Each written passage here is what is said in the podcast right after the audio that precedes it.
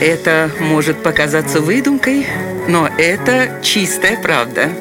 Удивительные истории на радио 1. Так уж повелось, что развитие технологий всегда вызывало опасения у тех, кто цепляется за прошлое. Когда придумали граммофон, музыканты переживали, что останутся без работы, а с появлением кассетных плееров звукозаписывающая индустрия испытала настоящий шок, ведь на кассету можно было скопировать у соседа любую музыку и не платить за это деньги. А теперь представьте, что почувствовали деятели кино, когда компания Bitemax продемонстрировала первый в мире видеомагнитофон.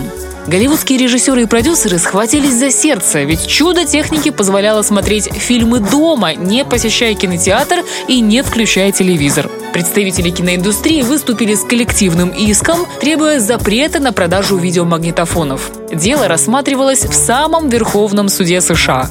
Но нам на радость компания Bitemax выиграла его, причем с перевесом всего в один голос. И это удивительная история.